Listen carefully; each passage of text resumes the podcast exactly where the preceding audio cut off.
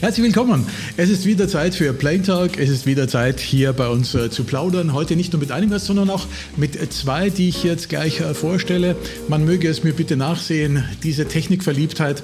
Aber es gelingt uns heute scheinbar wirklich äh, wieder eine Zusammenschaltung zu machen. Das muss man sich einfach vorstellen. Ich meine, ich habe schon vor 20 Jahren das Internet im deutschen Fernsehen erklärt, aber wir haben heute den Andreas, der ist in Hamburg. Dann haben wir den Philipp, der sitzt in Stockholm. Dann haben wir den Steffen, Steffen, der sitzt auf einem Schiff vor Teneriffa und ich selber, ja, ich sitze hier auf Zypern und äh, versuche jetzt quasi alles hier bei mir zu empfangen und dann quasi wieder zu euch nach Hause zu schicken. Wir sind bei YouTube, wir sind bei Periscope, bei Twitter, bei Twitch und wir sind heute auch bei Clubhouse. Ein paar wenige sind da. Da ist der Lars, der Steffen und der Kurt. Ich freue mich, dass ihr mit dabei seid. Ich freue mich, äh, dass äh, der Steffen heute über unsere Technik schaut und ich freue mich über unser Thema. Denn es ist heute mal nicht so sehr in der Materie, nicht so sehr in der Technik, sondern ich glaube, es ist heute ein breiteres Thema. Ein breiteres Thema für Menschen, die mit Flightradar schon ein bisschen eine Ahnung haben, ohne dass sie jetzt die großen Aviation-Fans sein müssen. Die können heute ganz genauso ihre Fragen beantwortet bekommen. Also, es geht in einer Sekunde los. Hier kommt ein Wort von unserem Sponsor. Plane Talk yeah. wird Ihnen präsentiert von ProFlight, dem exklusiven Anbieter für Erlebnisflüge auf den Original-Cockpit-Trainingssimulatoren der Verkehrspiloten. Jetzt online buchen oder verschenken und Träume erfüllen. www.proflight.com Plane Talk, der Pilots Eye Podcast. Menschen, die Aviation leben und lieben. Caution, Terrain. Caution Terrain, das ist der Andreas Speth, den ihr kennt. Andreas, meine erste Frage an dich. Wann hast du zum letzten Mal auf den Himmel nach oben geschaut und hast dir gedacht, oh, ich habe keine Ahnung, ich wüsste jetzt gerne, was das jetzt für ein Flugzeug ist und von wo und wonach es fliegt. Ich glaube, das war vor einer Woche am Wochenende auf meinem Balkon in Hamburg. Äh, Im Moment ist ja wenig Flugverkehr in hoher Höhe zu sehen. Also ich wohne in der Nähe des Flughafens hier, da sehe ich relativ oft eben zum Flughafen fliegende Flugzeuge in Hamburg, aber die fliegen natürlich niedrig. Aber diese Maschine war auf Reiseflughöhe und es war sehr schön angeleuchtet von der Abendsonne. Der Kondensstreifen, das sind da was, das jetzt, wo ist denn diese Zeit? Auch eine ungewöhnliche Richtung. Und habe in der Tat dann bei Flightradar nachgeschaut und war interessiert zu sehen, das war eine chinesische A330, ich glaube von Paris auf dem Weg nach Shanghai, vermutlich, oder es war sogar ein anderer chinesischer Ordner, vermutlich ein Massentransport oder ein Rückflug davon. Also es hatte im Moment häufig diese Flüge.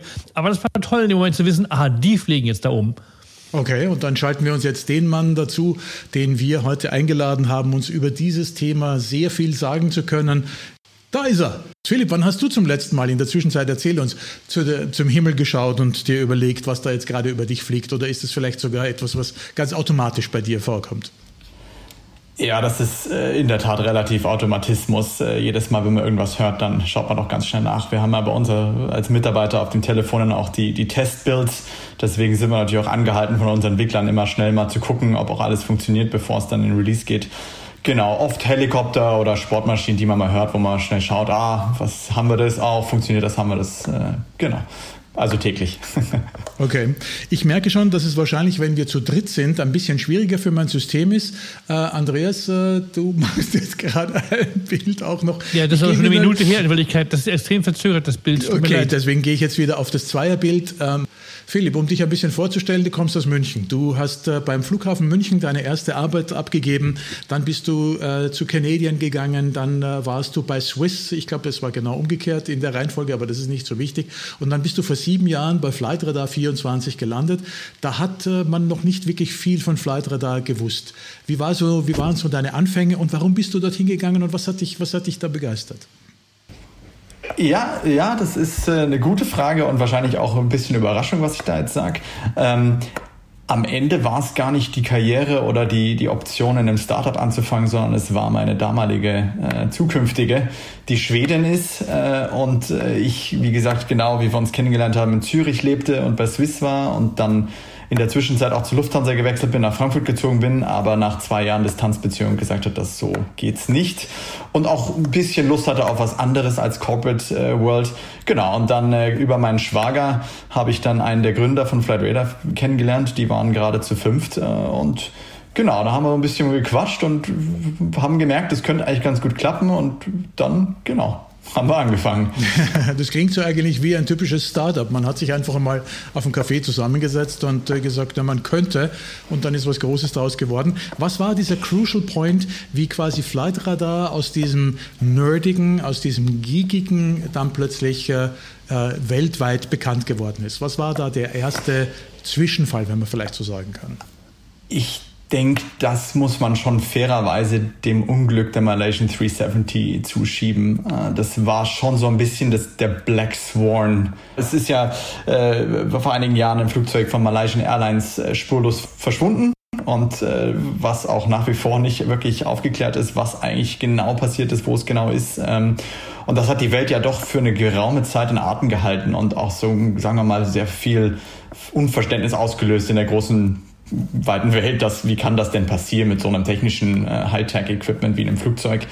Und das war, glaube ich, schon ein Moment, wo Flight Radar sicher sehr viel Momentum gewonnen hat, ähm, weil einfach großes Interesse da war, großes Medienspektakel da war und wir so quasi auf eine neue Bühne gehoben wurden und dann auch von der Wall Street Journal als Facebook of Aviation betitelt, oh, äh, doch etwas größer, größer in die Welt eingestiegen sind. Aber Philipp, trotzdem erklär, ihr wusstet ja, ihr wart ja weder involviert in, dieses, in diesem Unglück, ihr wartet ja, was war dann eure besondere Rolle an diesem Malaysian-Unglück, das euch so berühmt mhm. gemacht hat? Was hattet ihr möglicherweise an Informationen, was andere nicht hatten?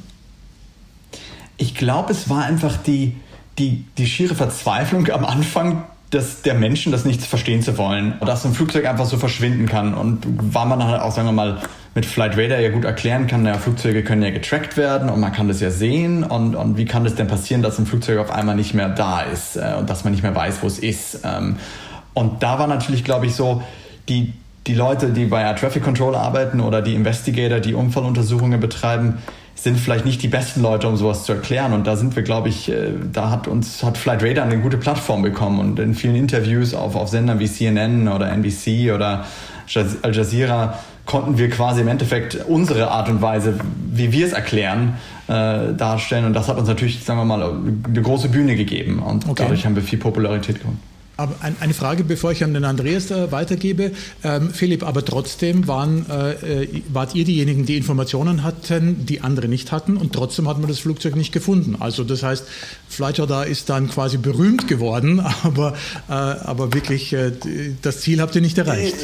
Ist, ist es richtig. Ähm, und jetzt, wo ich drüber rede, gibt es natürlich noch einen anderen Event, den muss man, glaube ich, eigentlich fast vorschieben. Äh, da habe ich vielleicht jetzt gerade ein bisschen geschlafen.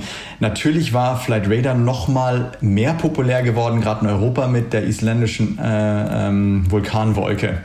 Das war sicher auch nochmal so ein Moment. Und, aber auch da war es ja so, im Endeffekt hatten wir da das, was alle nicht hatten. Ne? Es, es, es, gab keine Flugzeuge zu tracken, es gab nichts zu sehen, aber es war einfach irgendwo so die Veranschaulichung, dass man das so visuell darstellen kann und auch vielleicht mit einfacheren Worten äh, zu erklären, wie das denn funktioniert und was das denn ist. Das hat halt einfach der großen breiten quasi Masse das einfach näher gebracht, als wir jetzt zum Beispiel äh, Experten das vielleicht darstellen. Habt ihr möglicherweise würden. etwas befriedigt, was die Menschen bis zu dem Zeitpunkt nicht kannten? Eine, eine Visualisierung von einem Flugzeug, das von A nach B fliegt? Genau, genau. Es war im Endeffekt so was, was Neues, so, dass man da, sehen konnte, wo ein Flugzeug von A nach B fliegt. Und am Anfang war halt auch viel so, ist das denn erlaubt? Das muss doch illegal sein. Das dürfen. Das ist aber die Frage ist nur aus Deutschland gekommen, oder? Ja, aus Deutschland aus der Schweiz, ja. Ja, das ist richtig. Ja. Andreas, ich gebe dich weiter, weil du bist natürlich derjenige, der mit äh, den äh, diversen Desastern noch viel mehr verbunden ist, weil du ja auch darüber schreibst. Äh, welches, welches Unglück hat dich da irgendwie vielleicht im Zusammenhang mit, mit, mit Flightradar äh, am meisten interessiert. Also ich bin erstmal beeindruckt, dass offenbar Flight Radar schon seit der Aschewolke existiert. Das war, glaube ich, 2010 die Aschewolke. Also jetzt haben wir 2021. Mit anderen Worten, ihr seid schon ein sehr etablierter Player. Offensichtlich, mir war gar nicht klar, dass es schon so lange gibt. Damals wusste ich davon auch noch nichts, muss ich gestehen. Und Malaysia Airlines 370 war natürlich auch ein wichtiges Thema, wo wir, glaube ich, sowieso noch drauf kommen wollen, dass eigentlich es gibt diverse Beispiele dafür gibt und da ist eben auch Flightradar involviert jetzt, dass es eben auf der Weltkugel immer noch relativ viele White Spots gibt im Grunde, wo immer noch bis heute selbst die Flugsicherung keine richtig professionelle, vollkommene Radarabdeckung hat, äh, ist eben Flightradar auch ein gutes Beispiel dafür, dass man selbst mit den heutigen Möglichkeiten, auch denen von Flightradar, nach wie vor nicht wirklich Flugzeuge lückenlos verfolgen kann. Philipp, wenn ich jetzt äh, auf deine Seite springen darf, ich glaube, im Wasser seid ihr ja auch schon zu Hause, äh, dass man quasi dort äh, unbemannt die Daten empfängt. Oder bin ich da falsch informiert? Äh, nee, das ist richtig. Also wir waren mal wirklich auch auf dem Wasser unterwegs. Das war eine ganz verrückte Geschichte. Ähm, als eine Firma, die heißt Liquid Robotics, die war zu dem Zeitpunkt auch noch ein relativ junges Unternehmen. Die haben eine Maschine entwickelt, die nennt man Wave Glider, also Wellengleiter. Und es ist im Endeffekt nichts anderes als ein überdimensionales Surfbrett, äh, was quasi mit Kabeln äh, circa sechs bis acht Meter unten drunter einen wellenkinetischen Energiekollektor hat, der quasi die Wellenenergie äh, umwandelt in Energie, die dieses kleine Surfbrett dann benutzen kann, um von A nach B zu kommen. Und auf der Oberfläche von diesem Surfbrett hat man dann Solarzellen und Kommunikationseinheiten, die dann über diese Solarenergie betrieben werden. Und wir hatten mal so ein Ding, äh, geleast und haben das mal in den Nordatlantik geschifft. Ähm, also hat sich halt da selber hingefahren und hatten dann dieses B-Antenne drauf und Satellitenkommunikation und haben dann mal so probiert, quasi, äh, kommt auch eher so aus dem Anti-Submarine Warfare, Military und Off Offshore Platform Protection Bereich, also sicher nicht dazu entwickelt, um Flugzeugtracking zu machen. Das heißt, es ist nicht eine nachhaltige Methode anscheinend. Nee, nicht, nicht wirklich. Die ist sicher eine super Technologie für viele andere Anwendungsbereiche, aber nicht dafür. Man bräuchte so eine riesengroße Flotte von diesen, äh, von diesen Einheiten, die auch nicht ganz günstig sind, ähm, dass, dass doch der Satellit in dem Fall die bessere Alternative ist. Verstehe. Vielleicht für alle diejenigen, die sich mit äh, Flightradar nicht so gut auskennen, Philipp, ganz kurz, äh, was macht äh, Flightradar, was andere nicht machen oder was vorher noch niemand gemacht hat? Genau, also die Idee von Flight Radar ist ja im Endeffekt, dass man äh, diese ADS-B-Antennen, die dieses Signal der Flugzeuge empfängt, über ein Crowdsourced-Netzwerk quasi global ausrollt. Allerdings hat man natürlich damit die Terrestrial, also die Land quasi Grenze. Man kann ja diese Antennen nicht dann ins Meer stellen. Ähm, und deswegen hat man natürlich dann in dem Moment, wo ein Flieger ins Wasser rausfliegt oder weit übers Wasser hinausfliegt, äh, dann quasi keine Coverage mehr. Und da gibt es jetzt seit jüngster Zeit, seit den letzten Jahren, äh, wie gesagt, Lösungen über Satellit, wo wir aber auch jetzt sagen wir mal noch relativ äh, am Anfang stehen, wie wir diese Daten verwenden wollen. Wir haben einen Partner für diese Daten und, und schauen uns das auch an, wie sich das entwickelt. Allerdings sind natürlich die Kostenpunkte hier schon eine ganz andere Größenordnung als ein eigenes äh, Crowdsourced-Netzwerk. Okay, aber darf ich das noch einmal zusammenfassen? Crowdsourced-Netzwerk heißt, private Personen äh, kaufen sich von euch Empfänger, stellen die bei sich ins Fenster mit einer Antenne und stecken dieses Kästchen ans Internet an. Und dieses Kästchen scannt im Umkreis von 100, 200, 300 Kilometern alle Flugzeuge, die ja eine Information absenden, die quasi jeder auch frei empfangen darf, ohne dass es jetzt illegal wäre, und schickt es an euren Server nach Schweden. Ist das richtig? Genau. Ich wollte nur kurz noch dazu erwähnen, dass wir die äh, Einheiten im Endeffekt umsonst für die Leute zur Verfügung stellen. Äh, allerdings wir natürlich ein bisschen selektiv sein müssen, an wen wir eine schicken können oder nicht, weil äh, wir natürlich schon relativ große Mengen an Antennen haben und auch weiter wachsen. Allerdings natürlich jetzt in, in München vielleicht nicht die 70. Antenne brauchen. Genau. Andreas, würdest du dir so eine Antenne ins Fenster stellen? Ja, warum nicht? Also ich meine, ich bin mitten in Hamburg, da braucht man wahrscheinlich auch keine. Aber äh, ich würde sagen, wenn das sozusagen dem Netzwerk, der Dicht des Netzwerks dient, ich finde das eine sehr gute Idee, kann ich mir das vorstellen. Könnte ich mir das vorstellen, wenn ich an einem Ort mhm. wohnen würde, wo es Sinn machen würde. Ich wollte gerne wissen von Flight Radar, welche Flugzeuge könnt ihr eigentlich grundsätzlich nicht tracken? Also ich sehe wirklich, wenn ich mir das anschaue, ich glaube, Militär habt ihr im Prinzip nicht. Ähm, man kann ja offenbar auch als Flugzeug quasi gezielt das blocken. Also man dann sieht, da gibt man auch bei euch dann so irgendwie nur ein Symbol, dann ist immer NA oder irgendwas steht da nur. Also habt ihr eine Ahnung, wie viele Flüge überhaupt von denen, die weltweit stattfinden, ihr gar nicht auf dem Schirm habt im wortlichen, wörtlichen Sinne? Mhm. Ähm, jein. Äh, es ist so, dass wir schon relativ viel auf dem Schirm haben, was wir dann nicht zeigen. Da sind wir auch, sagen wir mal, gibt es andere äh, Plattformen, ähnlich wie Flatradar, die das anders handhaben. Wir hatten uns immer quasi äh, daran gehalten, dass, dass, sagen wir mal, bestimmte Leute wären sicher nicht glücklich, wenn wir ihre Flugzeuge tracken. Und dann haben wir uns entschlossen, nur die zeigen wir einfach nicht, damit wir uns nicht mit den Leuten quasi in die Haare bekommen. Ähm, und da gehören natürlich zum Beispiel Combat Aircraft, äh, äh, Kampfflugzeuge dazu oder Kampfhubschrauber oder auch bestimmte andere militärische Flugzeuge. Äh, die sehen wir demnach zum Teil und zum Teil nicht. Und wenn wir sehen, dann zeigen wir sie aber nicht. Äh, und dann gibt es die Möglichkeit, dass man uns sagt, ich will nicht, dass man mein Flugzeug sieht. Ähm, das würde jetzt vielleicht nicht unbedingt eine Lufthansa machen, aber wenn man jetzt, sagen wir mal, viel Geld hat und sein eigenes Flugzeug hat, dann möchte man ja vielleicht nicht, dass man gesehen wird. Dann kann man uns fragen und kann sagen, man möchte nicht, dass wir gesehen werden. Und wenn man dann auch beweisen kann, dass man derjenige ist, der dieses Flugzeug besitzt, dann können wir das quasi so machen, dass da nur NA steht. Sprich, man weiß nicht, wessen Flugzeug das ist und wie es heißt und man sieht auch nicht von wo nach wo es fliegt. Man sieht es zwar an der Stelle gerade, wo es ist, aber man kann keine Rückschlüsse darauf ziehen, wo es hinfliegt. Aber das heißt, ihr, ihr seht das im Prinzip schon in eurer Zentrale und ihr habt sozusagen dann, wenn man so will, per Hand äh, den Filter da eingesetzt und sagt, die wollen und sollen dann nicht gesehen werden aufgrund dieser gerade beschriebenen Absprachen oder äh, Bitten der Betreiber. Genau, genau. Also wir sehen, wir sehen doch mehr, als man denkt. Ich wollte gerade sagen, aber technisch habt ihr so ziemlich alles auf dem Schirm, was überhaupt in der Luft ist, vermutlich, schließe ich daraus. Also scheint der Anteil der Flugbewegungen, die es weltweit gibt, die ihr zumindest intern nicht mal auf dem Schirm habt, nicht sehr groß zu sein, oder? Er ist relativ klein geworden. Es gibt Flugzeuge, die diese Technologie ADS-B nicht haben. Äh, Zum Beispiel, welche sind das? Gibt es da irgendwie, kann man das ähm, sagen? Ich habe keine Vorstellung. Also relativ alte Flugzeuge haben das normalerweise nicht. Ähm, die kann man dann zwar immer noch tracken über zum Beispiel was, äh, über eine Technologie, die nennt man Multilateration, ähm, weil im Endeffekt eigentlich alle Flugzeuge auf dieser Frequenz, die auch ADS-B benutzt, das ist 1090 Megahertz, ein Signal aussenden. Ne? Sei es wirklich nur ein ganz simples Signal ohne eine Position. Ähm, und die kann man dann immer noch tracken. Und da kann man eigentlich schon sagen, dass es nur sehr, sehr wenig gibt, was man dann nicht sieht. Ähm, allerdings gibt es natürlich da auch Limitierungen. Um Multilateration zu machen, braucht man zum Beispiel vier Antennen, die das Signal von diesem einen Flugzeug sehen. Wenn jetzt ein Flieger zum Beispiel bei dir in Hamburg, äh, in Fuhlsbüttel zum Beispiel, anfängt äh, zu landen, dann wird es wahrscheinlich irgendwann den Moment geben, wo weniger als vier Antennen das sehen von uns und dann wissen wir auch nicht mehr genau, wo es ist.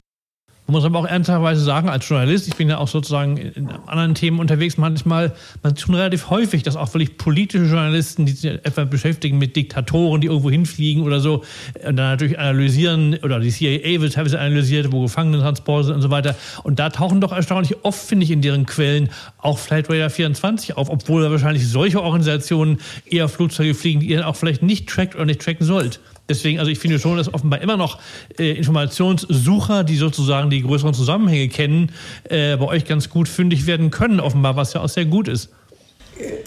Absolut. Äh, zum Teil natürlich mit unserem Mitwissen, zum Teil auch ohne unser Mitwissen. Also wir sehen auch äh, immer mal wieder Leute, die die Sachen herausfinden mit unseren Daten, die wir nicht wussten.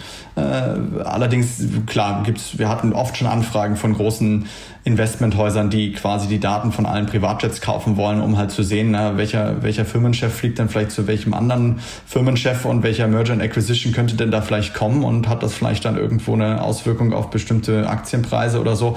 Äh, gibt sicher Leute, die da verrückte Sachen machen und natürlich, was du auch gesagt hast, ähm, Geheimdienstoperationen, die eventuell irgendwie versucht werden aufzudecken, Diktatoren, die fliegen. Ähm, gab, gab schon die ein oder anderen Sachen, die wir da, äh, die wir da in die Medien getragen wurden. Verkauft ihr an solchen Investmentfirmen solche Daten, wie du gerade erzählt hast, oder macht ihr das nicht? In dem Fall haben wir es nicht gemacht, weil natürlich in dem Fall wir auch wussten, es gibt ja deswegen auch den Grund, dass Leute bei uns anfragen, dass die Daten anonymisiert werden. Ähm, und dann hatten wir das nicht gemacht. Ich wollte nur eine kurze Zwischenfrage machen, äh, die von ATC Pilot kommt, denn alle, die bei uns im Kommentar etwas hineinschreiben, haben natürlich die Möglichkeit, dass die Frage auch äh, rausgestellt wird. Hallo Sebastian, sage ich nur. Das ist Sebastian Thoma aus Bremen, den ich sehr schätze. Das ist der Sebastian, der sitzt in Berlin und der ist äh, Center Lotse und der sagt, er möchte gerne wissen, wie eine Multilateration quasi funktioniert. Es ist eine Time of Arrival des Datensignals Berechnung. Man bekommt das Datensignal quasi von einem Ursprungsort, in dem Fall das Flugzeug, an eine Antenne, zwei, drei, vier Antennen übermittelt und durch die unterschiedliche Ankunftszeit des Signals bei den Antennen kann man errechnen, wo das Flugzeug ungefähr sein müsste. Und wenn man das natürlich dann in den richtigen Algorithmus reinsteckt, kann man auch noch genau berechnen, äh, welche Position Longitude Latitude das ist. Ich würde jetzt an dieser Stelle mich ganz dafür interessieren, ich habe es vergessen, äh, was wäre die Frage gewesen? Ich habe sie vergessen. Ich bin hier mit meiner Technik so beschäftigt. Andreas, darf ich wieder an dich geben? Ja, ich wollte nochmal erzählen, ich fand das so unglaublich, das wollte ich vorhin schon erzählen, das mache ich mal jetzt, wo Thomas gerade einen kleinen Füller von mir braucht. Ich fand es so unglaublich, wie im Januar die Lufthansa den längsten Flug ihrer Geschichte gemacht hat, von Hamburg auf die Falklandinseln nonstop. Und natürlich hat sich alle daran gewöhnt, dass man heutzutage eben jeden Flug immer mit äh, Flight Radar verfolgen kann. Und dann, du wirst das sicher wissen, Philipp, äh, kam ja diese kuriose Geschichte, dass natürlich, und das war für mich ja keine Überraschung und für die meisten Leute, die sich damit auskennen, vermutlich auch nicht, dass der Flug zu enden schien, mitten im Südatlantik. Weil plötzlich war der, der blaue Strich zu Ende bei euch. Und da gab es wirklich irgendwann ja. ein Online-Medium, was berichtet, der Flug sei verschollen und sei verloren gegangen im Südatlantik. Das fand ich unglaublich, wie die Leute offenbar euch derartig glauben, okay, die Linie endet irgendwo vor Brasilien im Wasser, dann war es das Ende dieses Fluges. Das war ja eben auch bei MH370 die unglaubliche Erkenntnis, ähm, dass eben nicht, bis heute nicht alle Winkel der Erde ausgeleuchtet sind und gerade über Wasser eben nicht, aber dass wir einfach anerkennen und äh, verstehen müssen, wir alle, äh, gerade nicht FGs müssen das verstehen, dass es eben bis heute nicht wirklich möglich ist, jedes Flugzeug zu jeder Zeit genau auf seine Position hin zu verfolgen. Mhm. Ja, das ist richtig. Ähm, zum Beispiel mit EasyJet äh, haben wir eine Partnerschaft, wo, wo, sagen wir mal, unsere App quasi in deren App integriert ist und da war auch das Thema ganz groß, was macht man denn, wenn der Flieger dann irgendwo aus der Coverage rausfliegt, also aus dem Empfangsbereich. Und ähm, weil halt dann die Sorge doch sofort ist, ne, dann, wenn der jetzt nicht mehr da ist, dann muss der ja abgestürzt sein. Ähm, eigentlich sollte auch bei Flight Radar das dann so sein, dass natürlich, wenn wir keine reale Coverage mehr haben und wir aber eigentlich wissen, dass das die Lufthansa äh, 1, 2, 3 von A nach B ist, dass wir halt dann quasi Estimations einblenden. Ähm, Im Endeffekt ist es einfach nur eine, eine Fortberechnung äh, der, der, der, der, des, der Fluglaufbahn, äh, wie man ja quasi im Endeffekt äh, ähm, ab, abschätzen kann, wenn ein Flieger von München nach Hamburg fliegt ähm, und der über Mitteldeutschland auf einmal weg ist, dann äh, aber mit der Nase nach Hamburg unterwegs war, dann kann man ja eigentlich davon ausgehen, dass er eigentlich mit seiner Nase weiter nach Hamburg fliegt, wenn alles gut geht. Man erkennt das bei uns auf der Webpage immer ganz schön. Wir haben eigentlich immer so einen regenbogenfarbigen Trail. Ja, wenn der Flieger weit oben ist, ist er dunkelblau. Und wenn er dann, wenn wir mhm. keine Live-Daten mehr haben, dann wird er so grau gestrichelt, also eine grau gestrichelte Linie. Mhm. Was mich immer noch äh, umhaut, ist, ähm, es gibt Belege in Protokollen, äh, die man mal lesen konnte, dass wirklich der vietnamesische Fluglotse hat ja dann mehrmals bei dem malaiischen Fluglotse angerufen in dieser Nacht von Malaysian 370. Und es gibt wirklich ein, eine, Schnitt, ein, ein, eine Stelle, an der der malaiische Air Traffic Controller sagt, nee, auf Flight Radar 24 sehe ich den Flieger aber noch. ähm, und das war schon was, wo ich mir gedacht habe, also das ist schon absurd. Ähm, ja. Ist euch das bewusst, dass ihr da an dieser Schwelle seid, wie eine Behörde eigentlich gesehen zu werden, aber auf der anderen Seite doch nur eine ganz normale äh, private Firma, was ja jetzt nichts Schlechtes ist zu sein? wir haben teilweise das Gefühl, dass schon sehr hohe Erwartungshaltungen an uns gestellt werden, ähm, weil die Leute halt erwarten, so, ich habe jetzt gestern den Flieger von A nach B gesehen, jetzt und jetzt, da muss ich den, den anderen Flieger jetzt von, auch von A nach B sehen. Und wenn da dann mal irgendwas nicht stimmt, dann sind die Leute schon sehr schnell irgendwie frustriert oder verärgert. Zum Glück funktioniert es ja meistens, deswegen ist, hält sich in Grenzen. Aber wenn wir bei uns auf unserer, unserer generellen äh, E-Mail, die man, die man uns E-Mails schicken kann, schaut, was da teilweise für Sachen reinkommen. Da fragen Leute, wo ihre Koffer hingeliefert worden sind, die sie bei Airlines verloren haben. Da fragen uns Leute, ob, ob, ob ihr Ex-Mann auch wirklich da hingeflogen ist oder nicht. Es, also da gibt es die absurdesten Fälle, die wir da täglich reinbekommen. Plane Talk, der Pilots Eye Podcast, ist eine Produktion von Pilots Eye TV. In Zusammenarbeit mit aero.de Deutschlands Aviation News für Kenner und Könner. Im Internet unter www.aero.de. Dual Input. Für alle, die bei Clubhouse jetzt äh, dazugekommen sind, wir sprechen heute über Flightradar 24. Philipp Planthold äh, ist äh, ein Münchner, der in Stockholm lebt und seit sieben Jahren bei Flightradar arbeitet. Äh, der Steffen, der bei Clubhouse jetzt ist, äh, von dem weiß ich, dass er ein A380-Kapitän ist, der momentan leider nicht viel zu tun hat, äh, der auch selber einen hervorragenden Podcast macht. Und Steffen, du kannst jetzt ein bisschen aus dem Nähkästchen mal plaudern. wie ist denn das? habt ihr mit Flightradar im, im Cockpit zu tun? Dürft ihr das? Äh, und wenn ja, bei welchen Angelegenheiten macht ihr das? Hallo Thomas, hallo Philipp, hallo alle, die äh, jetzt zuhören. Ja, danke, dass ich hier sprechen darf. Im Cockpit während der Arbeit in der Luft mit dem Internet ist es ja so eine Sache. Also das ist äh, sehr, sehr bedingt nur einsetzbar. Ganz offiziell ähm, dürfen wir das auch gar nicht. Und ähm, also Flight Radar für uns so operationell, man könnte gucken, ah, gibt es da Holding oder irgendwie sowas, man könnte so ein bisschen da sozusagen in die Zukunft gucken. Das wäre so ein vielleicht etwas, was man sich so wünschen ähm, könnte, ähm, dass man, dass man das so, so für seine persönliche Einschätzung nutzen kann. Hey, muss ich, muss ich langsamer fliegen, wenn ich am Flughafen rankomme, weil ich sehe, da sind überall Warteschleifen. Ähm, da haben wir ganz offiziell, wir haben gar keinen Zugang dazu. Also wir dürfen es auch gar nicht offiziell benutzen, das, ähm, das WLAN. Man könnte das bei Kurzstrecke, sage ich mal, so ein bisschen vorher gucken, ob man, ob da Warteschleifen sind, so ein bisschen operationelle Entscheidungen treffen. Aber das merkt man auch daran, dass wir einfach ein Blut bekommen und dann kann ich schon sehen, also für Kurzstrecken Kollegen, ähm, die sehen dann auch schon, ah, okay, warum Slot? Ach so, wegen Warteschleifen, ach so, wegen Wetter. Das wäre so der nächste Blick, den man machen könnte.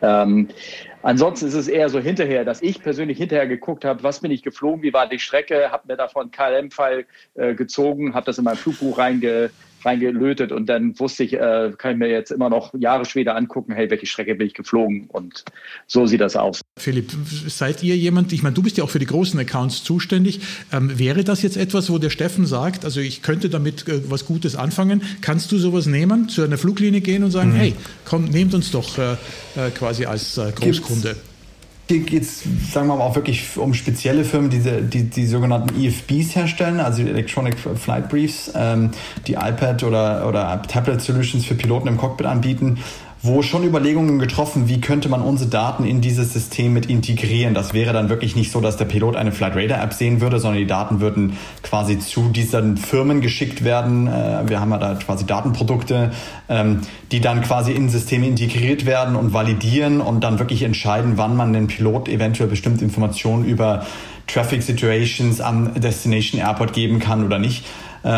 Das, was der Steffen gerade gesagt hat, äh, das kennen wir ja aus dem Auto. Das ist quasi das Fahrtenbuch. Äh, der Steffen hätte wahrscheinlich am liebsten für sein Buch, äh, quasi wo er seine Flüge nur händisch einträgt, wenn er so einen Plot hätte, wo er genau sehen kann, ob er auf der gelben Linie gelandet ist. Steffen.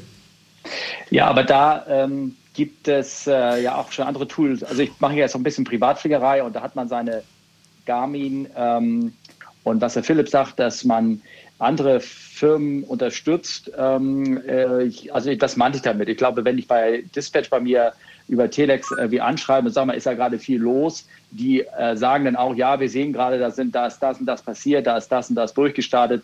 Woher diese Daten her sind, das weiß ich nicht, aber ich könnte mir vorstellen, dass der Kollege vielleicht äh, sich ins Internet, Internet eingemeldet hat und einen Flight-Tracker seiner Wahl ähm, angerufen hat. Steffen, bevor ich mich jetzt bei dir bedanke für deine Wortspende, schau mal, hier habe ich auch noch ja quasi etwas, äh, das du in eigener Sache beantworten darfst. Wie heißt der Podcast vom A380 Piloten? Der ist Kapitän, so viel Zeit muss sein. Fragt der Stefan Schmitz. Ah, okay. Der heißt with Us und da hatte ich ja Thomas dich auch mal drin. Das war sehr, Deswegen, sehr schön. Das war eine ja, schöne Folge. Das, ich glaube, du machst einen sehr guten Job. Also vielen, vielen Dank. Danke, Steffen, für deine gute Wortmeldung. Der Andreas äh, sitzt da in der Mitte und schaut in die Luft. Äh, ich äh, glaube, du musst jetzt die nächste Frage stellen. Ich würde gerne, wenn ich darf, einen kleinen Blog Journalisten wollen ja immer gerne die fünf Ws, also so ganz kurze Faktenfragen stellen. Da finde ich gerade einige eingefallen, die ich gerne dem Philipp stellen würde. Mhm. Ähm, erstens, wie viele Mitarbeiter habt ihr eigentlich? Wir haben ein paar Freelancer, deswegen, ich glaube, wir sind ungefähr Mitte 65, so 60, 65.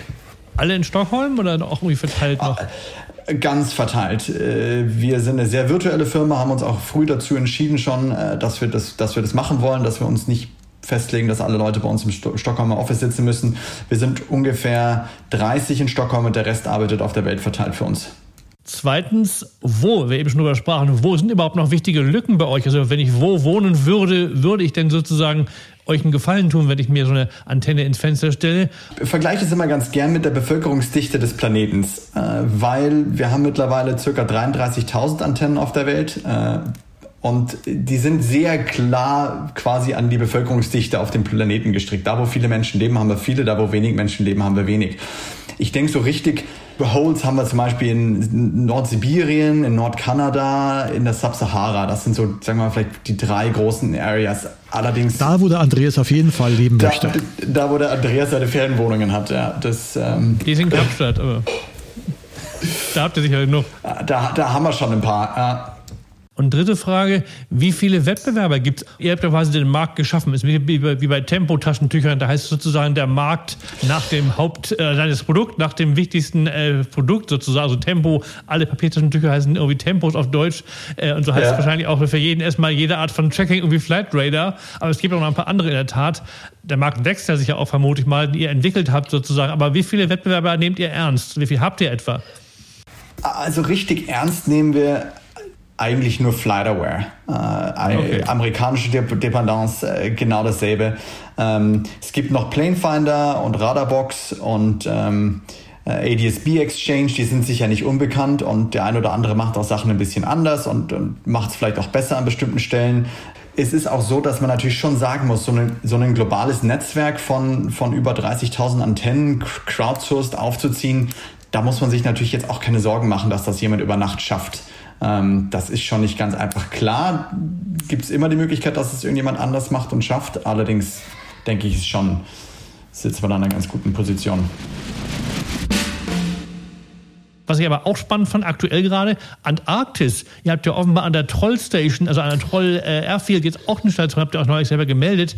Ich fand das eh hochspannend, dieser Island-Airflug mit der 767-300ER, äh, die ja von, ich glaube, Reykjavik, äh, Kapstadt, Troll Airfield geflogen ist.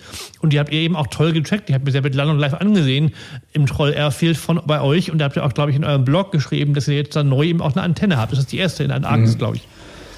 Genau, das war die, die Troll Station war die erste, die eine gehostet hat, weil die einen der großen Flughäfen da, großen Flughäfen da äh, betreiben. ja. Und es ist wirklich eine wunderschöne Geschichte, weil äh, wir haben ein Netzwerk-Support-Team, was sich damit beschäftigt, wie wir unser Netzwerk entwickeln und ausbauen. Und die haben natürlich dann mit dieser Person da auf dieser Troll Station zu tun gehabt. Und dann hatten wir als internes Weihnachtsevent, weil wir natürlich uns nicht treffen konnten im Office, hatten wir uns was ausgedacht und dann hatten wir äh, diesen Operations Manager von der Troll Station als, als ein Flight Radar Weihnachtsevent live dazugeschaltet und konnten den mal eine Stunde lang ausfragen, wie es so ist, dort zu leben. Und da kam dann so viel Material raus, dass wir dann auch gesagt haben, komm, dann machen wir einen Blogpost drüber. Weil wenn man das hört, was da Guckst unten, wie da das Leben ist, es, es faszinierend. Genau, das, was ich hier erzählen will, wenn ich irgendwie eine Woche vorher anfangen, da was wir hier gerade sehen, die Piste zu fräsen und da diese Rillen rein zu fräsen, damit überhaupt ein Grip da ist für die, für die Landung und so weiter. Das fand ich, also auch, habt ihr super gemacht auf dem, auf dem, auf dem Blog. Ich habe mhm. auch ein Video, ja. habt ihr auch gehabt, dann vom dem Norsk Polar Institut genau. von der Landung. Da sieht man ja, ja einen Ausschnitt, glaube ich. Ja. Ja, die, die, eine der schönsten Geschichten fand ich, äh, war die Geschichte, dass die, die, die Krankenschwester, äh, die dort quasi auf dieser Station arbeitet, geht in einen einwöchigen Crashkurs, um zu lernen, wie man im Endeffekt so einen, so ein Feuerwehr, äh, Flughafen-Feuerwehrfahrzeug dann im Notfall bedient. Äh, es war schon da hat man schon gemerkt, okay, das ist schon ein sehr spezielles Setup da unten. Unglaublich, ja. Ich glaube, das wäre hier, das wäre auch einmal der Moment, äh, um quasi Werbung zu machen. Der Ian, den wir hier sehen, Ian Petchnick, der ist quasi auch jemand, der einen ganz hervorragenden Podcaster in Englisch allerdings macht. Ähm, vielleicht kannst du einen Satz dazu sagen, weil dann gehen wir auch zu dem nächsten Kollegen, zum Kurt, der beim Clubhouse ist. Aber der Ian, den sollte man auf jeden Fall ansprechen. Ja, Ian ist, äh, ist super, ist auch schon ein Urgestein in, bei uns und äh, kümmert sich um unsere Media- und Content-Bereich und genau hat, äh, hat den Podcast äh, Aviation Talk ähm, und auch den, den Blog und das natürlich, äh, der findet die besten Geschichten. Dann würde ich jetzt gerne wieder zum Clubhouse äh, hier ganz kurz horchen, denn der Kurt Hoffmann, ein Kollege vom Andreas, sitzt jetzt irgendwo am Attersee und hat auch eine Frage an den Philipp. Ja, servus, grüß euch die Runde. Servus. Hoffe, die Verbindung passt vom See. Wir hören dich wunderbar. Servus. Na wunderbar. Du, drei Punkte ganz kurz. Ich war vor, ist schon ein bisschen länger aus am Flughafen Atatürk bei einer meiner vielen Türkisch Airlines Geschichten, was ich gemacht habe, und war dann in der Kommandozentrale, wo auch die ganzen Bodenverkehrsfahrzeuge unterwegs sind. Und da waren zwei riesengroße Bildschirme, da frage ich, was habt ihr da? Flugverkehr, was ist das? Flight Radar 24. Das war das einzige Ding, an was sie sich wirklich orientieren. Das wollte ich nur mal ganz kurz sagen. Also es war schon einige Jahre aus. Es war am alten Flughafen, also damals war schon auf riesengroßen Bildschirmen Flight Radar 24 sehr aktiv und man hat verfolgt, halt, wie die Flieger alle reinkommen nach Istanbul und wieder rausgehen. Zwei Punkte. Also ich bin natürlich ein Goldkunde bei euch, ne? Goldstatuskunde. Ich bin jeden Tag irgendwie mit Flight Radar 24, schaue irgendwas nach. Mich würde interessieren, weil ja doch viel weniger Flugverkehr jetzt ist seht ihr, dass auch viel weniger Leute schauen und habt dann vielleicht auch diverse äh, Premium-Kunden verloren oder was in der Richtung? Und wo geht die Reise hin? Was, was können wir uns erwarten von Flightradar 24? Welche Ideen habt ihr so in nächster Zeit? Hm, super Frage, ja. Ähm, ganz klar, wie, wie, wie, wie die Pandemie kam und wir gemerkt haben, so, okay, das wird, das wird eine Riesensache für den Luftverkehr, hatten wir natürlich die klare Erwartungshaltung, dass das, dass das auch für uns Schütteljahre werden und, äh, oder eine harte Zeit wird. Allerdings hat uns überrascht, wie stark uns die internationale Medienwelt aufgenommen hat und quasi über Freight Raider die Story zu erzählen, wie wenig Luftverkehr gerade ist und wo noch geflogen wird, wo nicht mehr geflogen wird. Und das hat so lange angehalten und hat, zieht sich jetzt immer noch hin, dass wir im Endeffekt kaum äh, an den Userzahlen verloren haben. Die beste Geschichte zum Beispiel, äh, wie die amerikanischen Medien über Thanksgiving berichtet haben. Dass, äh, da wurde das Vergleichsbild von Luftraum Amerika 2019 an dem Tag zu 2020 an dem Tag verglichen. Und das sind natürlich, wenn da sämtliche amerikanischen Medien das äh, kurz auf, aufschalten, dann haben wir natürlich unfassbar viel Traffic auf der Webpage. Ähm, deswegen da in der Hinsicht gar nicht mal. Und ich glaube auch, dass das Interesse viel größer ist. Auf einmal so, oh, ich sehe ein Flugzeug. Was macht das da oben? Äh, wo kommt das her? Wo fliegt das hin? So, es darf doch gar kein Flugzeug gerade fliegen. Ich glaube, das hat bei vielen Leuten noch, ja, ja, genau. noch, noch viel stärker das Bedürfnis her äh, hervorgerufen. Und äh, auf die Frage, wo es hingeht, äh, klar, als erstes wollen wir natürlich schauen, dass wir wirklich alle Löcher, die wir haben, flicken, egal mit welcher Datenquelle wir es machen können.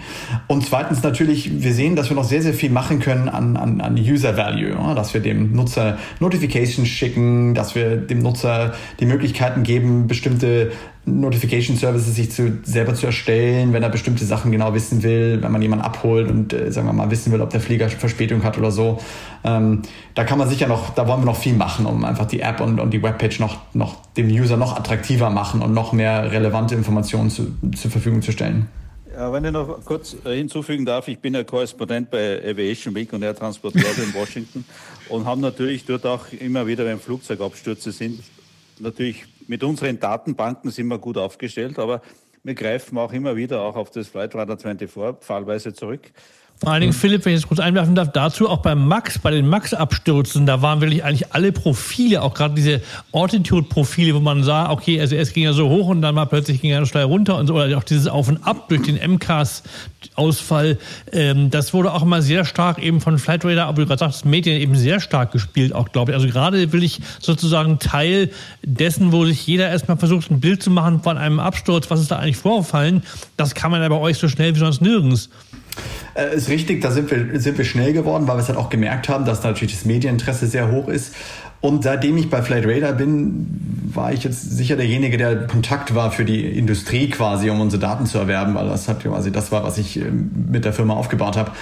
Und ich habe immer noch unfassbar viele Nummern von den verschiedenen Investigation-Büros äh, weltweit und äh, kann mich immer noch daran erinnern, dass, dass, dass ich an verrücktesten Zeiten angerufen wurde und mir das so eingespeichert habe, dass ich die Nummer dann sehe, oh, wer das ist und dann wusste, oh nee, kein gutes Zeichen, dass der anruft weil wir dann auf einen roten Knopf drücken konnten und quasi die Rohdaten, die der Receiver abspeichert, äh, für ein paar Stunden quasi runterladen können. Und dann hat man quasi die genaue Kopie der Blackbox äh, vorab. Klar, dass die Daten natürlich nicht so vertrauenswürdig sind wie auf der Blackbox selber, aber es gibt natürlich viel, äh, viel Aufschluss schon. Und da haben wir natürlich schon gemerkt, wenn wir uns da gut darauf vorbereiten, dass wir in dem Fall eines Unfalls dann relevant, objektiv die Daten zur Verfügung stellen, positionieren wir uns da gut. So, nur kurze Frage. Äh, wie finanziert sich äh, Flight Radar 24? Wie, wie läuft das eigentlich jetzt vom Der Philipp bringt das Geld. Der Philipp bringt das Geld. Das, das wäre natürlich... No money, no honey. Du weißt, du no, no money, no honey. Naja, ist richtig. Nein, äh, es funktioniert gut. Ähm, wir haben natürlich doch relativ guten Nutzen auf der Plattform. Äh, wir haben da Millionen von Menschen, die da tagsüber über die Webpage äh, schlendern und demnach halt relativ viele Subscriber. Das ist so ein Freemium-Modell, wie man das heutzutage nennt. Äh, das kennt jeder von Spotify äh, oder von Netflix oder den Vergleich von Servern, dass man halt den Service, den man ohne Werbung haben will, subscribt und dann dafür Geld ausgibt. Das ist ein großer Revenue-Stream für uns. Äh, und natürlich ist auf einer Webpage, die, die umsonst ist, Werbung. Und da gibt es natürlich auch nochmal einen Revenue-Stream. Und genau das, was ich dann mache, dass wir die Daten natürlich an verschiedene Firmen und Behörden und Institutionen verkaufen. Ich habe eine Frage an Kurt. Nee, super, finde ich toll. Ich finde ich find eure, find eure Arbeit wirklich super und macht's weiter so. So, jetzt lassen wir was wieder. Ich habe eine Frage an Kurt. Andreas, was, was? Hast du eine, hast du eine Flight Radar Antenne am Attersee stehen? Noch nicht, aber ich kann euch sagen, die, die Coverage ist ja nicht schlecht. Ich sehe natürlich alles. Die Flüger, die was in München wegfliegen, die sind ja relativ laut. Die haben bei mir eine Flughöhe gemäß Flightradar von ungefähr 7.600, 9.000 Meter. Und je weniger Flugverkehr ist, und das ist sehr wenig, dann umso mehr höre ich's. Und ich höre auch sehr oft den Unterschied zwischen einem A350 und einer 777, die ziemlich zeitgleich in München starten Richtung Middle East. Das ist um die Mittagszeit, die mich dann am Badeplatz immer wieder ein bisschen äh, aufwecken von meinem Mittagsschlaf. Nee, die Coverage ist gut, aber ich kann euch natürlich gerne auch hier mein, mein Office, die österreichische Redaktion der zivilen Luftfahrt, einen Antennenplatz zur Verfügung stellen, den Sie einen braucht. Jetzt mal Kurt, der Attersee ist nämlich genau in der, Haupt, an der Hauptluftstraße. Ich, war, ich bin schon mit Kurt öfter auch über genau. seinen Badeplatz am See geflogen, auf dem Weg etwa nach, genau. nach Doha oder Richtig. Dubai oder so. Das ist wirklich erstaunlich, wie sozusagen quasi ja. aller Verkehr, der von Süddeutschland irgendwie Richtung Asien geht, eben genau darüber fliegt. Geht, geht alles über mich, über genau. meinen, über meinen Attersee. Der Andreas und ich sind seinerzeit im letzten A310 von München nach Dubai geflogen. Und es gab Kaviar, doppelte Portionen, genau. Emirates. Genau, und am nächsten Tag wurde der Flieger Genau. ja, nicht vergessen. So, äh, Kurti, herzlichen Dank. Dankeschön für deine ja, Wortmeldung. Danke. War super. Äh, ich möchte noch einmal bitte gerne zurückkommen als Mann der Businesspläne. Ähm, Philipp, du wirst uns natürlich keine klaren Zahlen nennen, aber wie groß ist das Verhältnis von dem Revenue zwischen den Business-Usern und den äh, Subscribern, die du schon genannt hast? Ja, das kann man von 100% sagen. Es ist schon so, dass wir eigentlich gute zwei Drittel über den äh, Consumer-Bereich, also den, den, ja, den privaten äh, Kundenbereich machen und nur ein Drittel äh, vom, vom kommerziellen Kunden äh, verdienen. Da, bei diesem ein Drittel kommerzielle Kunden sind natürlich A, die, die, die, die Leute, die bei uns Daten kaufen, Live-Daten oder historische Daten, die wir seit Jahren speichern. Oder halt bei uns die, die sogenannte Business Subscription erwerben. Das ist quasi die Flight Radar Version mhm. mit der kommerziellen Lizenz, das dann zum Beispiel in einem Operation Control Room bei einem Flughafen oder bei einer Airline zu benutzen. Ich meine, du bist jetzt für die großen äh, Kunden zuständig, also für dieses eine Drittel, das du gerade zitiert hast. Aber würdest du heute Flightradar noch immer mehr die Private User-Oriented äh, quasi Service ansehen oder ist es mehr, ja, sind die großen Business-Kunden die Zukunft? Nein, der, der Private User ist, ist die Zukunft. Ähm, oh, schön. Ist, äh, muss man auch einfach äh, anhand, muss man ehrlich sein, die Economy of Scale, wie man das nennt, also quasi die, die Skalierbarkeit äh, ist natürlich im Privatkundenbereich viel größer, weil einfach, sagen wir mal, es ist eine viel größere Anzahl an, an Kunden, die man gewinnen kann. Ähm, klar zahlt uns vielleicht die ein oder andere Flugzeugbauer oder Triebwerkshersteller ein bisschen mehr als jetzt, äh, als jetzt ein privater Gold-Subscriber, aber es sind halt einfach Millionen von Menschen, die man damit ansprechen kann. Darf ich eine Frage reinschalten? Schau mal, von der Michael Gruber, der eine sehr interessante Frage stellt. Wäre es möglich, Live-ATC mit Flightradar zu verlinken? Bild- und Tonsynchron sozusagen. Das ist natürlich, weil wir wissen ja, in Amerika kann man quasi den ATC von allen Flughäfen oder von den meisten großen Flughäfen live als Stream empfangen. Äh, in Deutschland ist es ja nicht der Fall, aber ähm, das wäre natürlich eine Perfektionierung des Ganzen, mhm. dass ich quasi das Flugzeug sehe, aber auch gleichzeitig die Kommunikation mit dem Boden höre. Absolut und ist sicher was, was bei uns äh, relativ weit oben auf der, der Wishlist steht an Features, die wir gerne hätten, weil das, das macht das, wir sind ja selber, sagen wir mal, fasziniert von unserem Produkt. Ähm, das wäre natürlich so ein wunderbarer äh, Ergänzungsfaktor. Wir hatten sogar mal einen Air Navigation Service Provider, das war sogar auch der schwedische, äh, der uns das angeboten hat, weil sie eine digitale Audio API hatten für ihren, für ihren ATC-Mitschnitt. Ähm, der Grund, weshalb wir dann ein bisschen gezögert hatten, war äh, im Endeffekt eher ein technischer und der Faktor, dass wir im Endeffekt dann die, in die Situation kämen, es funktioniert in einem gewissen Bereich, in einem anderen Bereich funktioniert es dann nicht. Und was wir gemerkt haben relativ früh, wenn man den User damit quasi ein bisschen verwirrt, so warum funktioniert es jetzt da und dort nicht, ist, ist eher dann eher nicht so gut. Dann ist, ist, sagen wir mal, für einen großen Teil der Users, die dann, die dann vielleicht den Flieger anklicken und dann ist es da gerade nicht verfügbar, ist es eher eine Frustration als, als ein Mehrgewinn, ähm, dass es dann für einen anderen Flieger, den der User gerade nicht interessant findet, äh, existiert. Allerdings ist es nach wie vor was, was wir verfolgen und wo wir uns äh, immer wieder up to date halten. Was sind die Möglichkeiten und was können wir machen? Hättet ihr euch darüber hinwegsetzen können? Schau mal, Andreas Tischer sagt nämlich, was ja bekannt ist, ATC in Deutschland ist noch immer verboten, das Ganze mitzuhören. Ähm, wäre das für euch ein Problem gewesen? Hättet ihr da quasi äh, dagegen was machen können? Genau, es war so ein bisschen das, das technische Problem war eben, dass wir uns dann sicherstellen müssten, wo dürfen wir es machen, wo dürfen wir es nicht machen. Und nur weil es uns jemand zur Verfügung stellt, äh, quasi heißt es ja nicht automatisch, dass es dann äh, nicht doch illegal ist. Und da waren wir uns dann so, wollen wir, wollten wir uns nicht in diese Compliance-Situation begeben, dass wir dann immer validieren müssen, ob wir denn jetzt auch gerade diesen, diesen Mitschnitt quasi veröffentlichen dürfen oder nicht. Ähm, wir arbeiten mit vielen Flugsicherungen zusammen und auch mit Eurocontrol und der, der amerikanischen FAA ähm, und hatten da sicher auch die ein oder anderen Gespräche, um zu hören, wie die das sehen äh, und sind dann zu dem Schluss gekommen, dass wir da vielleicht noch ein bisschen warten, bis sich in dem Markt sicher auch noch mal einiges tut, dass das quasi, da ist ja nichts Gefährliches mitzuhören, man kann ja nichts, man kann ja nichts reinhören oder man kann ja nichts reinsagen. Ja, äh, und das ist ja auch bis heute, ich meine, das sieht man ja auch an unseren Filmen. Wir haben noch nie Probleme gehabt äh, bei dem ATC, den wir ja zu unseren Filmen mitschneiden. Äh, und ähm, ja, also ähm, wir haben quasi ein Gesetz, das schon lange nicht mehr praktiziert wird, aber natürlich auch keine Lobby und keine Interessen, das zu ändern. Oder, Andreas, gibt es da äh, weißt du da mehr, dass wir quasi irgendwann diese Situationen haben, wie sie auch in Amerika wären? Nicht wirklich. Ich weiß nur eben auch wirklich, dass in Amerika es ja schon immer so war. Also als ich mal als, als, quasi als Schüler zum ersten Mal in den USA war, in den äh, Mitte der 80er, war das die große Attraktion, wenn man mit United Airlines flog, konnte man in dem Bord-Audiosystem über Kopfhörer, das war irgendwie Channel 9 oder irgendwas, war richtig legendär unter Flugzeugfans, während du im Flugzeug saßest, den dortigen ATC-Funkverkehr mithören deines eigenen Flugzeugs. Flugzeugs. Das war total faszinierend. Aber das hat natürlich ist hier undenkbar, leider.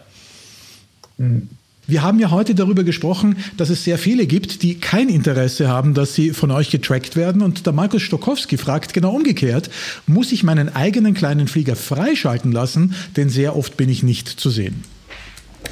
Dann, äh, genau, das ist der Fall, dass der Flieger dann kein ADSB hat wahrscheinlich. Ähm, und dann vielleicht auch kein Mode S, äh, dann wird es schwierig für uns. Wahrscheinlich hat er Mode S, weil das schon relativ gang und gäbe ist bei kleinen General Aviation Flugzeugen. Dann können wir ihn nur tracken mit Multilateration. Sprich, äh, die beste Lösung wäre natürlich eine ADS-B-Antenne, die jetzt sagen wir mal nicht unbedingt äh, die einfachste Lösung ist, weil das ist was, das muss man natürlich in den Flieger reinbauen und kostet natürlich auch dementsprechend viel Geld. Es gibt zwar mittlerweile auch Handgeräte, äh, die man äh, quasi mit ins Cockpit nehmen kann, ähm, aber genau, das ist quasi der, der, der Knackpunkt. Wenn in dem Moment, wo wir den Flieger sehen, würden wir ihn zeigen. Äh, man muss den also nicht bei uns freischalten lassen. Äh, in dem Moment, wo man sagt, man will nicht erkennt, erkannt werden über die Registration, kann man uns anfragen und wir können dann diese Registration quasi okay. äh, blockieren. Aber wenn ihr jetzt zum Beispiel auf der anderen Seite äh, diese Geräte herstellt, die die Leute privat bei sich ins Fenster stellen, äh, warum baut ihr nicht auch Geräte, die äh, quasi diese kleinen Flieger einfach bei sich einbauen könnten? Also es wäre ja auch ein, ein, ein Sinn und Zweck, diesen, diesen Weg zu gehen. Äh, super Frage. Ähm, als erstes ganz, ganz, ganz kurze Schönheitskorrektur. Die Antennen, die wir da verschicken, äh, das sind, sind so Antennen, die sind so groß wie so ein Apple TV. Äh, und das ist der Receiver. Und dann ist so eine Antenne, die ist ungefähr so, so 33 Zentimeter groß. Die sind, die stecken normalerweise auf Dächern oben drauf oder an irgendwelchen Antennen, die schon existieren. Das, also aus dem Fenster heraus ist es eher eher schwierig für uns, weil natürlich dann die Coverage nicht so gut ist. Ähm, und die andere Frage lässt sich super einfach äh, beantworten alles, was an einem Flieger dran ist oder ran gemacht wird oder eingebaut wird, äh, unterliegt unfassbar äh, starken Auflagen äh, und muss lizenziert werden und muss 20 Mal getestet werden und damit es auch nichts falsch macht. Und da, glaube ich, schrecken wir uns ein bisschen ab. Aber trotzdem, Philipp, du bist für die Großkunden zuständig. Entschuldige, dass ich da jetzt nochmal insistiere. Aber wenn ich Garmin bin und ich möchte ein neues Gerät herstellen, was quasi möglicherweise genau das mit anbietet, dann hätte ich gerne einen kleinen Sticker, wo oben steht Approved by Flightradar 24. Ja, das wäre natürlich gut. Wir haben auch schon mal mit Firmen wie Garmin oder äh, Saab Sensis, äh, die, die solche Systeme herstellen oder Raytheon gesprochen. Ich bin mir sicher, dass sie, sagen wir mal, in erster Linie andere Sorgen haben, von der FAA zertifiziert zu werden und von der äh, EASA, der Europäischen äh, Luft äh, Aviation Safety Association, also zertifiziert werden wenn das alles daran geschafft ist, dann könnten Sie eventuell auf uns zukommen und fragen, ob Sie von uns auch einen Sticker bekommen. FAA, du hast FAA angesprochen. Von der FAA, also von der amerikanischen obersten Behörde, bekommt ihr ja auch Daten, aber die dürft ihr nur mit einer gewissen Auflage benutzen. Was ist das genau und warum?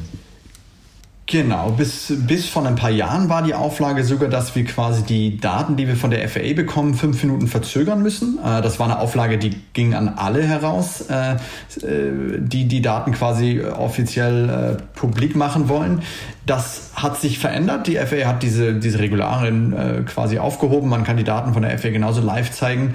Ähm, allerdings muss man sagen, dass die Daten natürlich in dem Fall von ihnen kommen und Genau, das ähm, ist die einzige wirkliche Auflage. Es gibt sehr viele technische Auflagen äh, über, wie man mit deren Servern kommuniziert, und, aber das sind, glaube ich, nicht die Auflagen, auf die du schaust. Nein, aber macht es denn überhaupt Sinn, auf der anderen Seite solche Daten zu bekommen, wenn das Besondere bei euch ja ist, dass ihr Echtzeit seid oder dass ihr ganz nahe mhm. an der Echtzeit mhm. seid? Mhm. Und es macht doch keinen Sinn, wenn ich jetzt ein Flugzeug über mich fliegen sehe und erst fünf Minuten später erfahre, was das für ein ja. Flugzeug war. Das Lustige mit den FAA-Daten ist eigentlich gar nicht, dass es uns darum ging, dass wir die, die Aircraft-Tracks bekommen, die wir aus unseren eigenen Antennen sehen. Unser Netzwerk in Amerika ist, ist relativ stark, weil Amerika, wie auch Europa, sagen wir mal, sehr schnell dabei war äh, bei ADS-B-Antennen aufstellen. Das fanden die Leute gut. Es ging mehr darum, dass man die Flugplaninformationen bekommt, damit, wenn wir jetzt den Flieger sehen und sehen, das ist jetzt die Registration Delta Alpha India Papa Papa und äh, wir sehen, das Callsign sagt uns, dass es eine Lufthansa-Maschine ist und äh, Airbus A320, aber wir sehen in den Daten nicht, dass er von München nach oder von, von San Francisco nach New York fliegt ähm, und auch nicht, wann er in San Francisco losgeflogen ist, planmäßig und wann er planmäßig in New York ankommt. Und damit wir diese Informationen quasi mit in unser Produkt einpacken können, war es wichtig, dass wir diese Daten bekommen. Und das war quasi, das ist eigentlich der Hauptmotivator für uns, dass wir diese Datenquellen benutzen.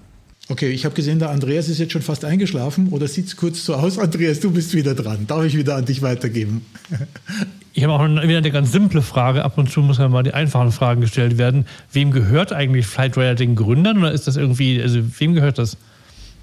Ja, genau, das ist äh, den Gründern äh, und das, wir haben auch nie irgendwo uns Equity besorgen müssen, zum Glück. Äh, deswegen ist es eine Firma, die in privater Hand ist. Das, ähm, genau. Das liegt aber auch ein bisschen daran, dass die beiden Jungs, Frederik Lindahl und Michael Robinson, ja. ähm, schon ein bisschen Geld vorher gemacht hatten mit einer Fliegbiget, einer Flugsuchmaschine. Ja, genau. Das war das Startgeld, oder? Ähm, das war nicht das Startgeld, aber das war das Zubrotgeld, was auch den Durchbruch, sagen wir mal, mit Sicherheit vorangetrieben hatte. Ähm, wir, sagen wir mal, die Firma, die Idee von Freight Raider ist ja schon relativ alt. 2006 fing es langsam an. Ähm, da war das aber ein Hobby und da lief das so parallel zu der anderen Firma mit und äh, hier und da wurde mal ein bisschen äh, ein Entwickler für eine Stunde abgestellt, um mal ein bisschen die Webpage zu tweaken. Und erst dann 2012, äh, paar Monate bevor ich auch aufgeschlagen bin, ist es dann wirklich zu einer eigenen Firma geworden, die dann als eigene Firma registriert wurde und dann auch wirklich mit einem, mit einem Businessplan quasi äh, losgelaufen ist. Und dann, äh, circa zwei Jahre danach, äh, wurde dann die andere Firma verkauft und das hat natürlich dann nochmal ganz gutes Zugeld gegeben, um auch den Wachstum der Firma mit zu finanzieren. Und das also klingt so, als seid ihr auf Wachstumsmodus und dann seid ihr auch profitabel. Ist das so? Ja, absolut Wachstumsmodus und profitabel. Nein, ich wollte nur sagen, eigentlich seid ihr das Airbnb der Lüfte, weil äh, man muss ja jetzt ganz ehrlich sein, ihr erstellt nichts her, ihr fängt nur was ein, verbindet es, also ihr verpackt eigentlich Daten neu und äh, macht sie quasi ja, ähm, usable oder, oder convenient, dass man sie nutzt. Also sprich, ich mache ein Handy, zack, drück einmal mit dem Finger drauf und bekomme die Informationen, die ich gerne hätte. Und mhm. was das Coolste ist, jetzt kann man auch noch mal ganz kurz eure neuesten Features ansprechen. Stimmt es? Ihr habt jetzt Augmented Reality, also das, was wir äh, quasi Sternegucker bisher gekannt haben von dieser einen tollen App, wo man quasi nach oben schaut und die App sagt einem äh, das Sternbild, das man quasi sieht. Das habt ihr jetzt genauso. Also ich habe ein Flugzeug, was wir gehört haben beim Kurt über den Attersee fliegt und äh, er braucht jetzt quasi nicht mehr Flightradar nachlesen, sondern er nimmt es und schaut einfach mit dem Handy genau da nach oben. Ist das richtig? Genau, genau. Man benutzt die Kamera des Handys und, und, legt dann diese Augmented Reality drauf und quasi, wenn man das dann hochhält und dann Flieger ist, dann wird ihm quasi auf diesem Display der Flieger gezeigt. Und das ist natürlich schon äh, ein sehr, sehr cooler Nutzen. Ähm, ich denke, das ist ein sogenannter Crucial Point, weil andere können die Daten auch genauso empfangen und sie können auch äh, äh Verträge mit der FAA machen und, und, und das zusammenführen. Aber wenn man dann so eine Usability plötzlich hat, die niemand andere hat, dann hat man, glaube ich, diesen Vorsprung.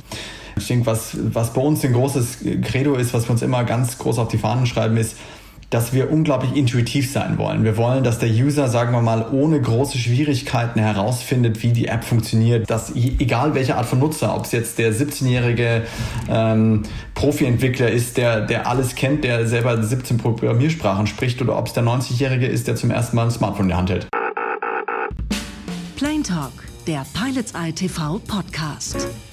Menschen, die die Fliegerei leben und lieben. Approaching Minimums. Wir tracken an Rekordtagen vor Corona 2019 gute 250.000 Flugbewegungen an einem Tag. Nochmal 250.000? Genau. Und jetzt schickt jedes Flugzeug uns alle fünf Sekunden seine Position. Wenn man jetzt also 250.000 Flüge mal nimmt und sagt, der Durchschnittsflug ist vielleicht zwei Stunden lang, und zwei Stunden lang alle fünf Sekunden eine Positionssignal geschickt, das mal 250.000, dann kriegt man so mal eine ganz grobe Größenordnung, wie viele Milliarden von Positionen da am Tag durchgepumpt werden. Und dann ist es ja nicht so, dass das nur ein Datenelement ist. Das ist ja eine Geoposition, ähm, äh, eine Höhe, eine Geschwindigkeit, eine, eine Flugnummer oder ein, ein Callser, wie man es nennt. Also relativ komplexe Daten, die alle verschiedene Formate haben es ist schon, äh, also selbst ich, der jetzt kein Entwickler bin, denke mir teilweise so, wow, es ist schon echt viel Daten, was da durchgepumpt wird. Hast, kannst du uns äh, Datengrößen sagen, was ihr da so am Tag verarbeitet? Mhm.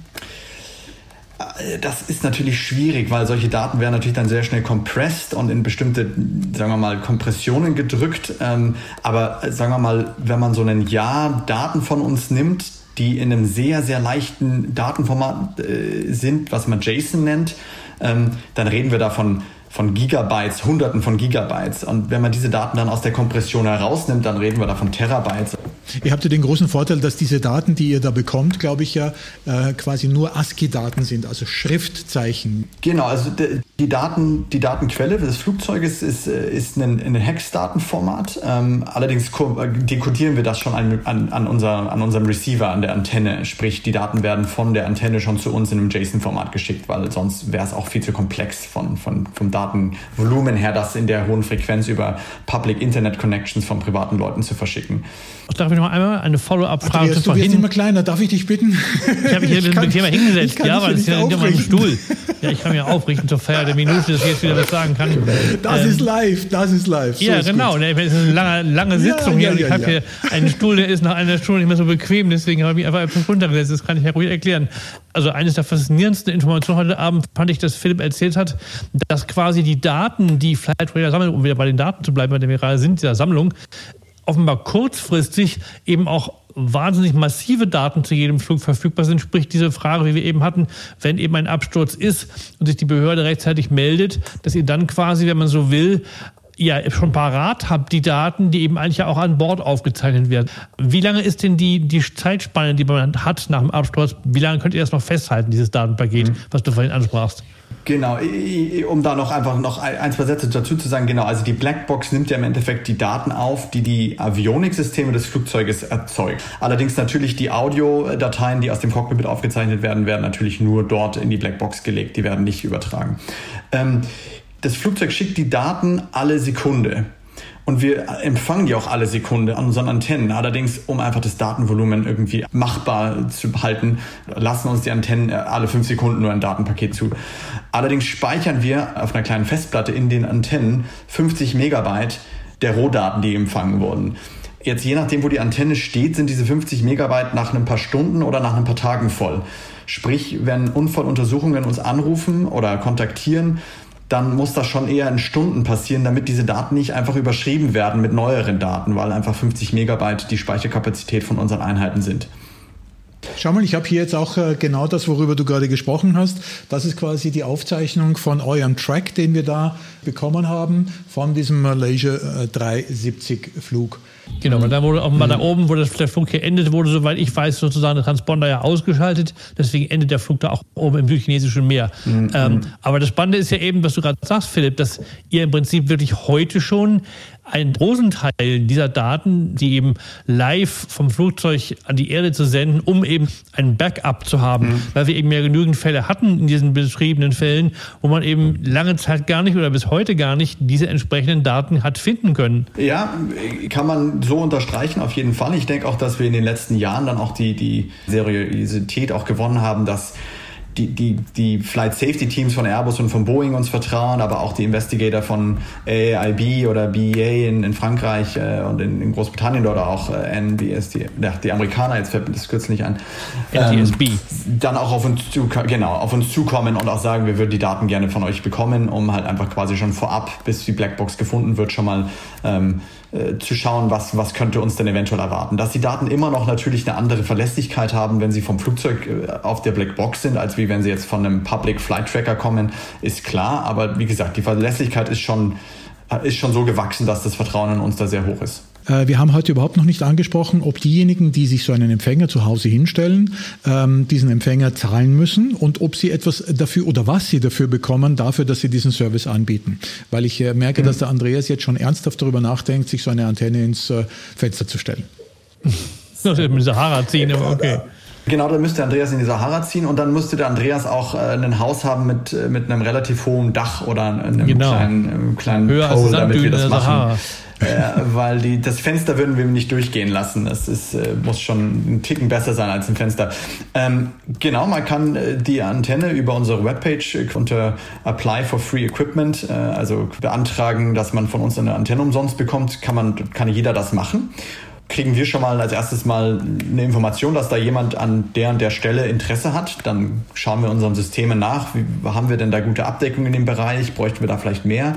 Äh, und dann geht der Prozess los. Wenn das jetzt äh, in, in, in der Wüste ist, wo wir keinen Empfang haben und äh, da auch gut Internet ist und gut Elektrizität ist, dann würden wir natürlich dann eine E-Mail schicken mit ein paar extra Fragen, ob man sowas schon mal gemacht hat, ob man sich damit auskennt, ob man irgendwelche anderen Sachen schon mal installiert hat. Und wenn, da muss man auch nicht Ja sagen, da muss man einfach nur ehrlich sein. Und dann irgendwann äh, sagen wir, alles klar, jetzt kriegst du eine. Dann schicken wir dir so ein Paket mit, mit der Antenne, mit den Kabeln, alles, was man braucht. Das ist alles Plug and Play zu. Und natürlich unser Support-Team steht äh, stramm an der Stelle und kann jederzeit kontaktiert werden, wenn man Fragen hat im Prozess. Und als Dankeschön, dass man natürlich diese Antenne, die wir umsonst zur Verfügung stellen, äh, auch dann installiert und, und, und online hält, gibt es quasi unsere Business Subscription, die 500 Dollar im Jahr kostet oder knapp 500 Euro im Jahr kostet, äh, quasi als gratis dazu. Das ist doch was, Andreas. Ja, finde ich auch. Also, aber ich habe leider keine Standorte, wo ich das sinnvoll machen muss. Von daher ist für mich eher theoretisch. Ich schaue auf die Uhr. Äh, langsam äh, kommen wir in unsere Zone. Andreas, äh, bist du mit den Antworten zufrieden oder ist noch irgendwas völlig offen geblieben? Also ich fand es hochspannend. Ich habe eine Menge gelernt. Also ich fand es spannend. Dann sage ich auch an alle anderen, äh, die noch äh, hier bei, dabei sind, Norbert Hardy, Nadine, Cosmo, Daniel, Cornelius, Carsten. Also Clubhouse hat wunderbar funktioniert. Philipp, mit dir hat es wunderbar funktioniert. Wenn du in die Zukunft schaust, ähm, was äh, können wir von Flightradar noch erwarten? Ein großes Thema, was ich selber auch faszinierend finde, auch wenn vielleicht sehr viel Hype um die Sache gemacht wird, aber ich bin mir sicher, das ist was, was, was kommen wird das sind die sogenannten Air Mobility Solutions. Das ist also quasi das fliegende Auto, um es jetzt mal ganz speziell äh, und einfach zu formulieren. Das wird irgendwann mal kommen. Das wird am Anfang auch eine sehr exklusive und luxuriöse Geschichte, aber das wird irgendwann mal breite Masse in meinen Augen. Und die werden getrackt werden müssen. Und äh, welche Technologie dafür benutzt wird, ist noch nicht ganz ausgeklügelt. Und äh, wir machen natürlich Lobbyarbeit und versuchen natürlich zu schauen, dass ADSB da die, die, die Quelle ist. Wenn das passiert und wir 2033 äh, äh, zigtausende Air Mobility Taxis um München rumfliegen haben werden, dann äh, könnte ein Service wie Flight Radar noch eine ganz neue Dimension bekommen. Also das heißt, so wie wir das äh, von der Bushaltestelle kennen, wo wir nachschauen können, wie viele Minuten dauert es noch, bis der Bus zu mir kommt? So ungefähr. Philipp, ein Schlusswort. Vielen Dank, das hat sehr viel Spaß gemacht. Andreas, ein Schlusswort? Ja, also ich habe viel gelernt. Äh, jetzt, wo ich noch mehr darüber weiß, auch vielleicht noch mit anderen Augen mir Flight Radar anschauen. Okay. Ich möchte mich bei dir, Philipp, recht herzlich bedanken. Danke. Ähm, das, was wir bei dir im Hintergrund gehört haben, äh, war nicht, dass deine, deine Wohnung umgebaut wurde, sondern ähm, du kannst jetzt in Ruhe deine Kinder ins Bett bringen. Das werde ich Und tun. Andreas, Dir wünsche ich auch noch einen schönen Abend. Ich hoffe, dass du jetzt auch Zeit hast, in Ruhe Abend äh, zu essen. Und alle anderen, die bei uns genau. und alle anderen, die bei uns heute auch die Fragen eingereicht haben, herzlichen Dank. Das war wirklich eine sehr, sehr interessante Runde. Und äh, ich glaube, das war so eine gute Mischung zwischen Hard Technik Facts und äh, auch dem, wie man sich so einen Empfänger selber zu Hause hinstellen kann. In diesem Sinne, noch einen schönen Abend. Das war eine weitere Ausgabe von Plain Talk. Euch beiden einen schönen Abend und bis zum nächsten Mal. Happy Landing. Dings. Danke sehr. Dankeschön. Ciao. Ciao. Engine 1 out. Plain Talk lässt sich abonnieren auf Spotify, Deezer, Apple Podcasts und YouTube. Alle Filme zu den Gästen und Geschichten im Internet unter pilotseye.tv. Engine 2 out. Noch einen schönen Tag und bis nächste Woche. Und ich höre auf Alexa aktiviere Plane Talk. Checklist completed.